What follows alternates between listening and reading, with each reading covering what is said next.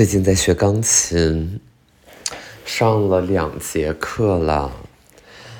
嗯，就是这个世界上没有一件事情是容易的。我学钢琴这两节课带来最大的一个感觉就是，就是感觉自己就是他妈的一个弱智。嗯，因为就是成人学钢琴，我就是。在小红书上搜了一下，看看大家就是几年能那个识谱啊，然后就是看到有些人在那儿炫自己的琴技，觉得这个公道自在人心，天道酬勤，然后神龙降世，我觉得我也能行。然后就斗胆呢去报了一个家附近的这个钢琴班儿，然后钢琴班儿像像这种那个像北京大城市对呗，就是有这种课外班儿，然后能学钢琴啊，学声乐啊，学画画，学舞蹈。有的时候我就路过像这种地方，我就看到里边都是那个小孩鸭子在那里边叭叭弹，然后哇哇哭，然后家长就在旁边。哭得更大声，然后我就是很想体验一下这种遗失的童年的美好，所以就给自己报了一个钢琴班儿然后我就上课，我就是一边上一边就很明显的能在老师的那个双眼里面读出一些，嗯，读出一些想死的感觉，我觉得就是。就是我，我真的手指是不太能分瓣儿的。嗯，上次上课呢，就刚才我觉得我这一段那个炫技非常的优秀，就是弹的还是有腔有调、有滋有味儿的，挺有弦道儿的一感觉，对吧？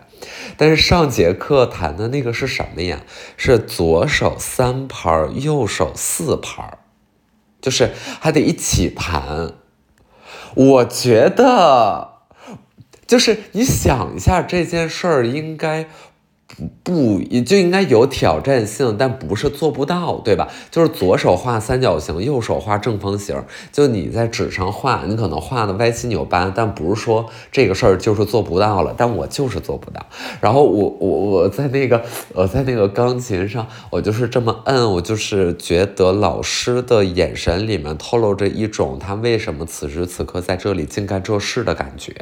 就是也都老大不小了，两个人加起来。也也七八十岁了，然后一个就是在教一个人在教一个傻逼，然后就弹的也很傻逼，然后他还不能说直说我是个傻逼，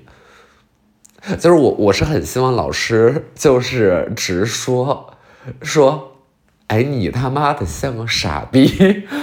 然后我我就会觉得啊，我们终于把房间里的大象给描述出来了。老师，你下次能直说吗？别别太客气。我知道我是交钱了，然后然后那个咱合同在那约定着呢，我也不能轻易退款，对吧？所以你就放心，你大胆的说，哎，别鼓励我，我这个人就是特别不吃鼓励。就是你鼓励我说，哎呀，你已经弹得很棒了。就是你说这个，就是我自己心里知道我不棒，我不棒。你你别说这个，我知道我不棒。我希望你怎么样？我我希望你说，你知道吗？姜思达，你是我带过最他妈傻逼的学生，你真他妈的笨。哎，你这么一说，我就是接受了我这个设定。反正再笨也那个别人也比不过我了，对吧？就是我也就这样了，也行。我觉得你像我都三十岁了，我我还开始就是。就是想要学习一些新的东西啊，怎么怎么样的？就是为啥会，呃，除了那个路过像这种地方看人家小孩在那里面哇哇哭，我就特别有快感，然后我也也想体验一下这种之外呢，就为什么还，嗯，还就还有一个别的原因，就是要学一个钢琴，学一个什么的，就是就是我就特别清楚这件事儿是慢工出细活，然后要经年累月，你不弹个两年三年什么的，你可能。就是那门儿还没摸着呢，就是我特别清楚它是一个这样的学习节奏，所以我就是想，嗯，做一点长线的事情，因为我真的就对自己太了解了，我就是那种三天打鱼两天晒网，然后可能就是对一个东西突然间有点感觉，哎，有点兴趣，然后就是放在一边吃灰。嗯，在我学习钢琴之前，我家里的键盘已经有三个键盘了，就是就是我最早买了一个呃雅马哈的那种，就是能弹出响的东西，然后把它就是给我妈了，我妈就是对着它弹。后来呢，我就是对啊制作电子音乐产生了一点兴趣，然后就买了一个 MIDI 合成器，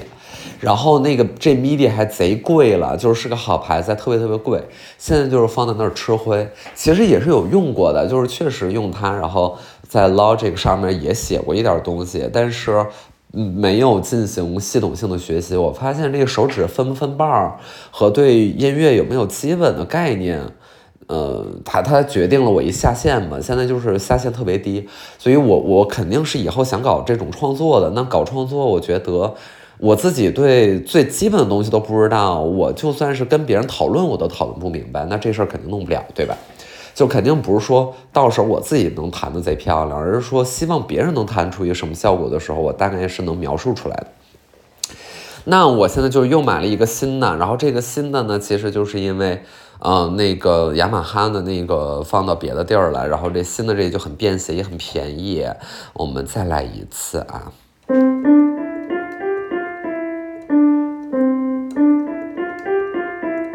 二三。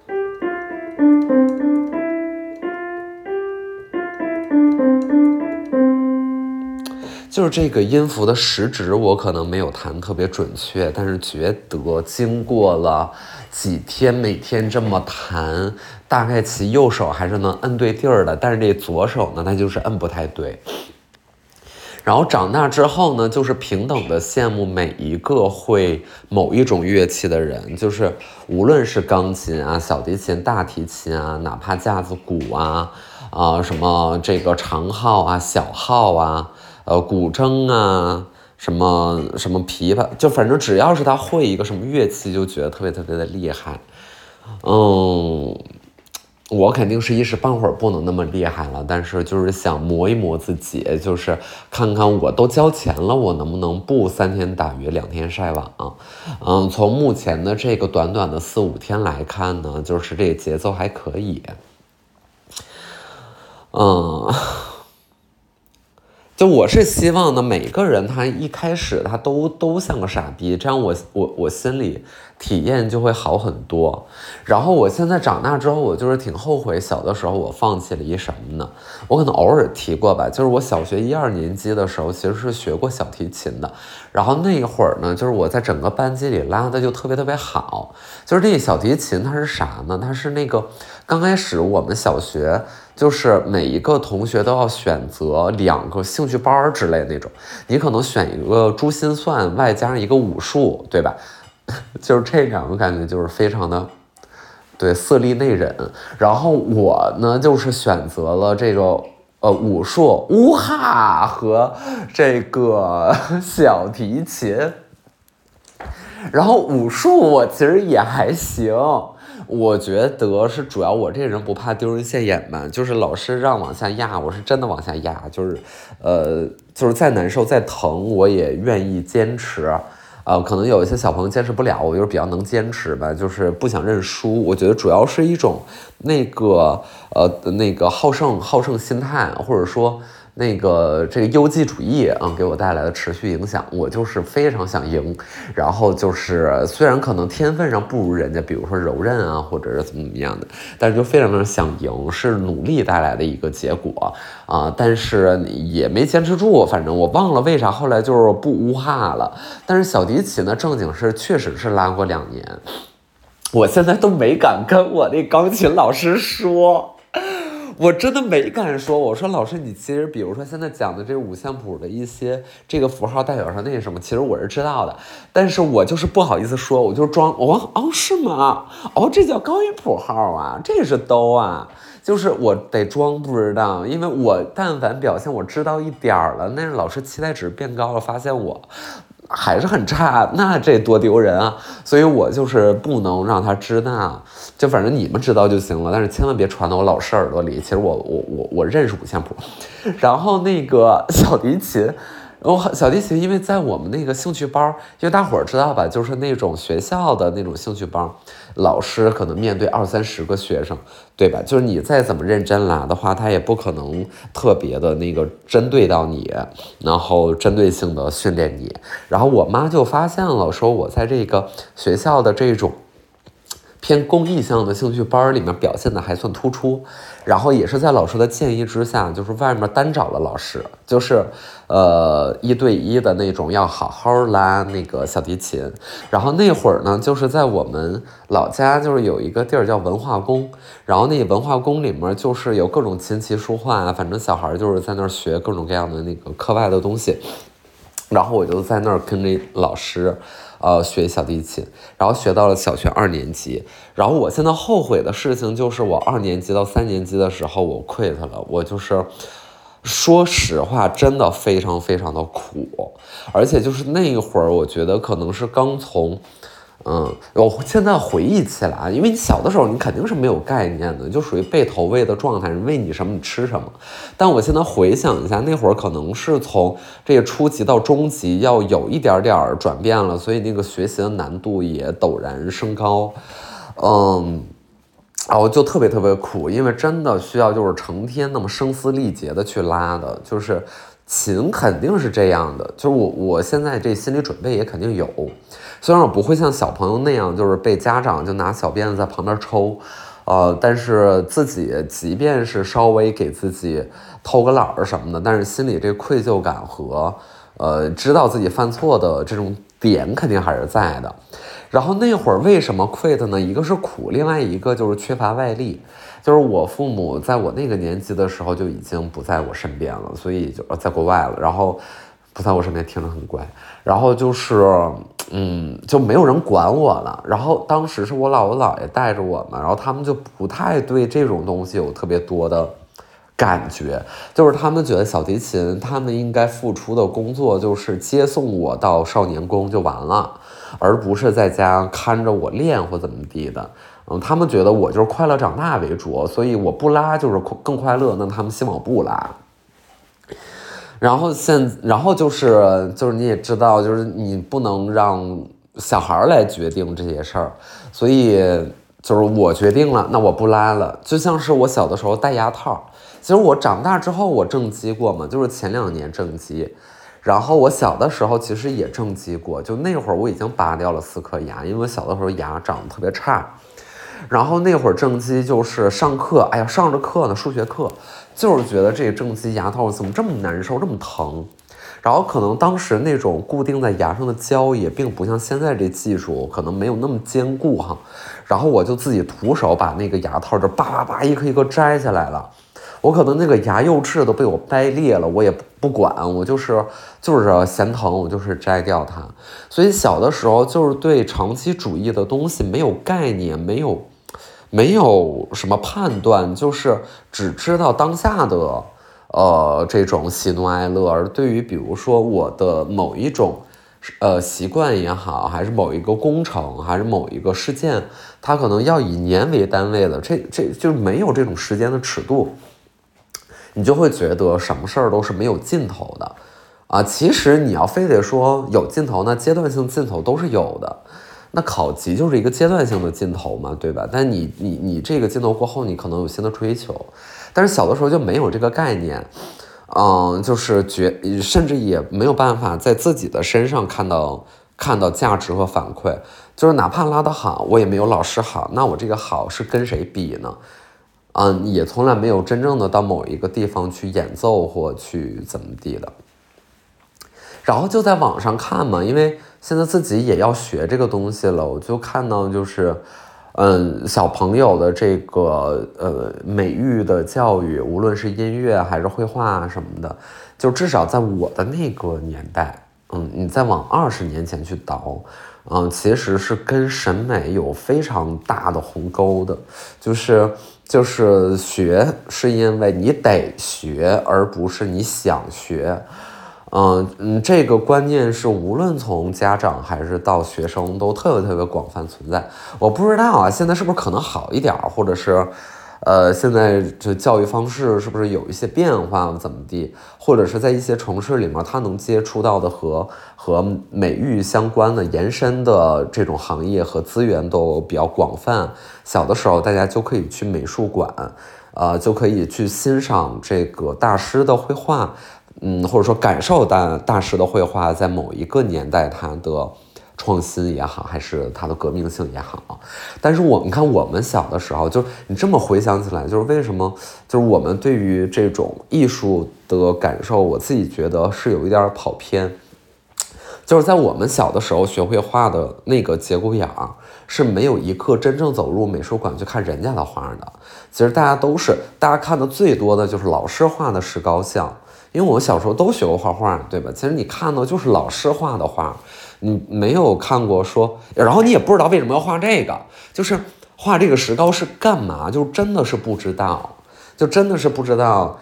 嗯，就比如说那些石膏是是很标准的，把把这个几何和光影放在一个平面上啊，放在一个三 D 环境里面，然后你在二 D 上去表现。然后它可能对于你塑形啊、造型啊，然后对于以后的处理光影什么，它是一个非常非常基础的东西，对吧？你现在你可能知道它是干嘛，但你小的时候真的不理解为什么画石膏。就你想画的是美少女战士，和你想画的是是你你同桌，对吧？你想画老师，你想你想画那个水杯，然后。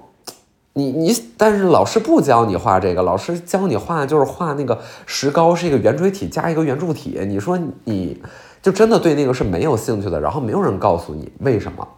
然后你像小提琴也是，钢琴也是，小的时候学这些琴，就是大家是没有听过音乐会的，然后大家也没有听过，就别说音乐会了，就是流行音乐和我们真正放在琴上的学的这些东西也。完全不是一个玩意儿，然后没有人，但是他们之间是有关联的，对吧？就哪怕流行如周杰伦那样，人家钢琴的造诣是非常非常优优优异的，就是优秀的。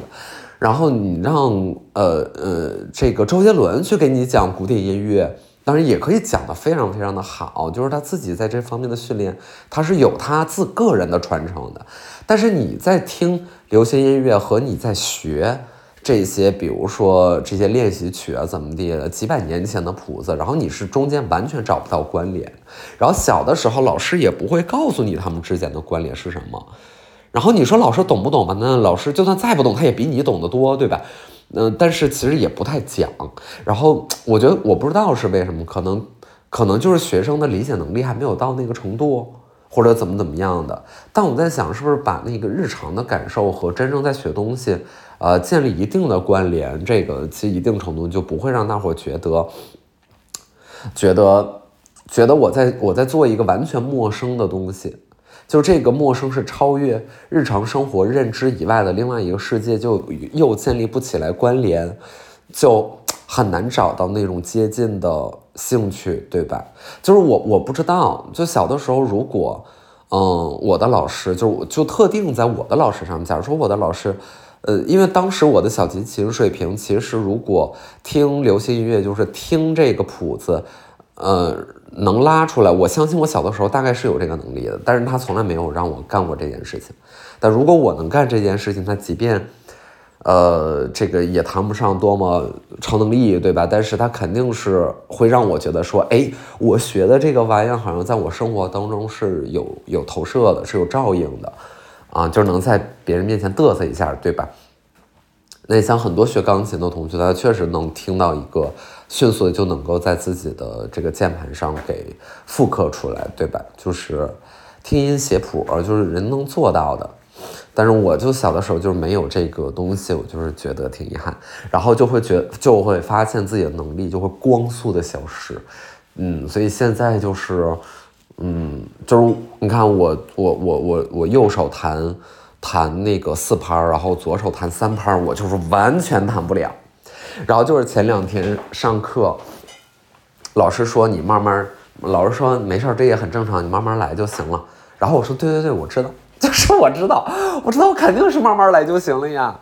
然后我我就觉得这个有没有一个可能啊？我不知道，就肯定是每天练。但是他有没有一个可能，就是像是我学游泳，我学游泳这件事儿也很好笑。其实我个自己认为呢，我现在水性还行。虽然我自由泳就是特别稀烂，嗯呃，基本是不动地儿的那种，但是我蛙泳还还真的挺不错的。就是可能是那个耐力啊，或者姿势也都还行，但是我学习游泳的曲线是这样的，就是前边的大概甚至有一年的时间，我学习了所有动作，但是我就是游不起来，就是这个感觉非常非常的糟糕，就是也是在试游泳馆小的时候，呃，初中吧，然后就是需要培养一下游泳的能力啦。然后就是，呃，和小朋友们一起扑通扑通往水里跳，然后我们老师当时是根据你在这个水上漂浮的一个情况来判断，是否要把你扔到那个深水区去练别的，练自由泳或怎么地的。然后我当时漂的挺好的，我也不知道这玩意儿老师咋看出来的，还是说他看看走眼了呀？就是。把我挑到了深水区，但其实那会儿我完全没有掌握到深水区的能力，然后就把我丢进去。然后那会儿我我那天我特别特别的紧张，因为我是眼睁睁的看着别的小朋友在深水区从我身上一个一个游过去，但是我连浮都浮不起来。就我在浅水区我能浮，我深水区我就做不到了。其实原理是一样的，对吧？你的浮力跟这个水的深度是没有什么关系的。然后。哦，然后就是不会，所以我前面的一年的学习曲线就是平的，就是平的，直到有一天，就是这件事儿，我真的非常非常感谢我二哥，就是我表哥，他呢就是会游泳，然后他有一天就领我玩儿，他领我去我们我们那边一个游泳馆，就是领我玩儿，就在那一天，我不知道他说了一句什么话，说我的手和脚这么用。就那一下我就会了，就一下就会了。我之前是，你看我之前学了很长的时间，我不知道是这个动作协调是没组合起来，还是怎么怎么地的。就因为这件事儿自卑了非常非常长的时间。就是现在觉得自己的运动也还行哈，因为主要是保持了一个自己运动的习惯。但是说实话，再难跑步它能难到哪儿去，对吧？你你有耐心，然后你长了两条腿，那你就跑呗。就是你跑得快不快，这可能是天分，但是你要说跑步难度这件事儿，它其实跟你，呃，就是人体自然的一个构造，就是并没有那么大的一个关联，就是也很少听说谁就是没有跑步的天赋，就是，那你要非得竞技那另说，但是你要长跑的话，都能跑，然后。你但是别的技能可能他就不太不太是了，对吧？音乐他就是有音乐的天赋，讲话也有讲话的天赋，就长得漂亮那是天赋，就就这个东西就真没辙。然后我的小的时候就是会因为我肢体的问题自卑很长时间，就是就是觉得自己游泳也没有天赋，我怎么怎么在就是在小朋友里面啥都是笨的，但是我就是有点肯干，就是呃认学。认学，尤其越长大可能还越好一点。就小的时候会犯懒，长大的时候就比较认学，就比较比较不服输。然后我觉得我这这个嗯心态，讲真还挺有帮助的吧。嗯，就是这个帮助体现在，哎，我有说过这句话吗？但反正也陈陈陈芝麻烂谷子的事儿了，就是我。呃，大家如果就是曾经看我奇葩说，就会发现我前两期基本上没什么表现，然后第三期突然间表现特好，对吧？然后这是为啥表现好了呢？其实不是说我突然间这个智力开始上升了，或者突然间反应变快了，其实都不是，就是我自己的那个能力还是那么个能力，但是我确实逼着自己练了一段时间。这个练是咋练的？我可以简单的跟你们说一下。就是我在上《奇葩说》第三季之前，我会把前两季的节目自己在家翻出来看，然后就是对方辩友说什么，说了一个观点，我就立刻暂停，然后给当下就是给反应，就是给出我对此的反驳。就比如说对方谁谁谁他说了一个什么观点，无论这观点是很有道理还是很荒谬，然后我就会暂停，然后立刻把我现在能想到的最好的一个反驳方式说出来。然后我说完之后呢，就觉得说，哎，这好像也不是很好。就嗯，再代换一下，如果我是观众，我现在会不会笑？我会不会点头？就好像也不会。然后我就会重说，我换一个方式说。那我可能把讲道理变成搞笑，或者把搞笑变成煽情，就是我我换一个方式去说。然后这个过程我自己在家有苦练两下午，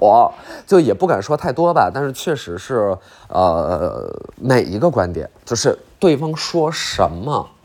我都要做反应，就是一个自我训练。然后这个训练呢，其实，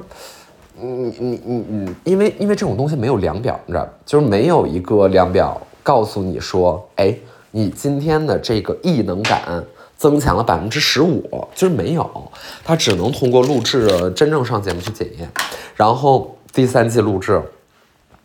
确实是好了很多。就是你能在那个环境之下感受到，就经过这个训练，然后感受到，可能在众多反应方式里面，A、B、C、D、E 五种，其中的 D 是最合适的。就我觉得，除了技能之外，有一个，但是这个本身也是技能啊，就是除了那种所谓的技能技能之外，还有一个很重要的东西是判断的标准。就是，尤其是讲话，这个东西，就比如说选手和评委其实是两个思路，他们都在一个环境之内，但是选手负责 performance，他负责表现，然后评委负责 judge，负责评判。那事关到 judge 这里面就会有一个标准，然后我当时在训练自己的时候练的其实是标准，然后这个标准是观众标准。嗯，所以反过来来说，就是这是我当时为什么会觉得我自我的那个训练是有效的，啊，就是我我在训练的自己并不是那个所谓的 skills，而是除了 skills 之外的判断的标准，一些 standard 和 judgments，就是怎么判断我现在说的是不是好的，而不是怎么说好的，嗯，呀。然后我我最近不是就在那个小红书就看见，之前很多上节目也好啊，还是包括脱口秀演员也好等等，大家都是开始那个知识付费，然后讲书什么的。嗯，我我我的感觉就是有点嗯难说，然后嗯嗯就是行，呃，我我我干不了这事儿。我就是干不了这事儿，我我干不了这事儿有一个非常非常重要的原因，就是为什么我不能去去录这样的，就是我这钱我真赚不了，我就赚不到。就为什么赚不到呢？是因为我不读书，我不读书。那你说我怎么办呀？我我不读，我不读书，我就是讲不了书。那你说我就没有办法，我只能干瞪眼儿，我只能干着急，看人家赚钱我就干着急，对吧？嗯，那人家读了，那人家赚去呗。那我没读，那我只能演演老奶奶，对吧？那你看我就是演老奶奶，那怎么办呀？那我就演演老奶奶，演儿媳，演孙子，哎，演孙子，然后练钢琴，练钢琴就是跟那个幼儿园小孩第一节课一模一样的水平，就甚至还没有到学前班，就还是幼儿园，一点点练呗。但是你看啊，明明天就是除夕，无论是跨年也好，还是春节也好，我到现在有一个，我觉得这个可以哪天展开说一下，就是今天也多少引到了一点儿，讲的有点正经，因为这件事儿真的对我的目前的价值观来讲是非常非常重要的一个话题，就是把观测时间的尺度放到以年为单位上。就是我原来是做不到的，或者原来没有概念。我觉得，呃，是今天或者是这周，就是我看不见这周或这个月之后的事情，也不想看，也觉得变化会多于我的判断，那我就不看。但是这个这个时间的观念其实会影响我们做长线的事情，或。